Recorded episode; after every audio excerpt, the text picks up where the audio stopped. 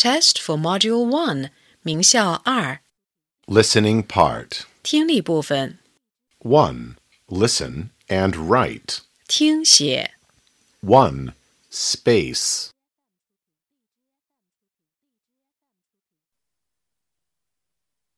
Two, light.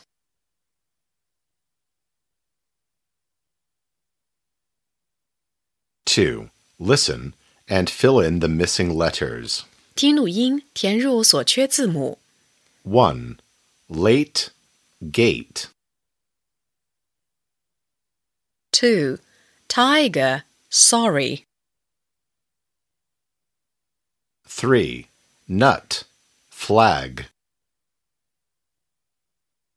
Four, road. Black. 3. Listen and choose. 听录音，把听到的单词前的编号填入括号内。 1. There is a tree. It is green. Two, what can you see on the desk? I can see some books on the desk.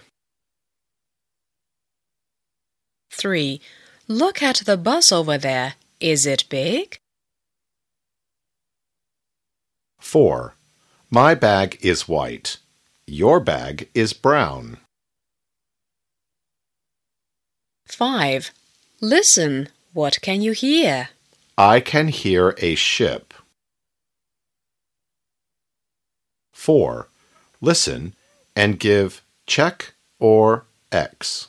听录音，判断所给图片与听到的内容是否相符，用勾或者叉表示。 1. Touch this pen. It is hard.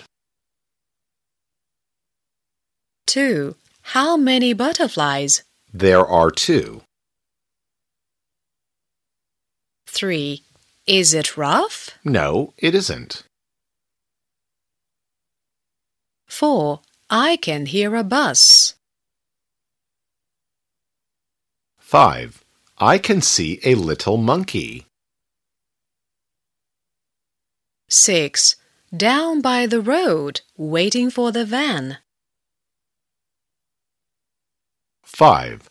Listen and choose the right answer. 听录音，选择最合适的答案。 1. What color are the oranges?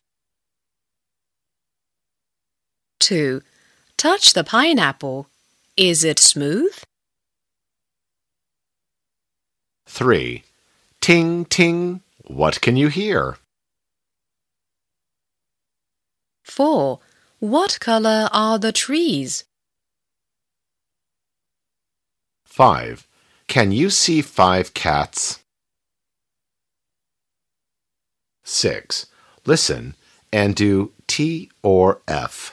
听短文判断，与所听内容相符的用 T 表示，不相符的用 F 表示。 This is my pet, Mimi. It is yellow and black. It is soft and nice. It goes meow, meow. It is in my room now. Look, there is a bird beside the window now. Mimi can hear it, but Mimi can't hear the buses because they are on the road.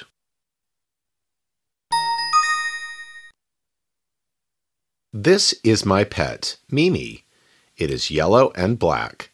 It is soft and nice. It goes meow, meow. It is in my room now. Look, there is a bird beside the window now. Mimi can hear it, but Mimi can't hear the buses because they are on the road.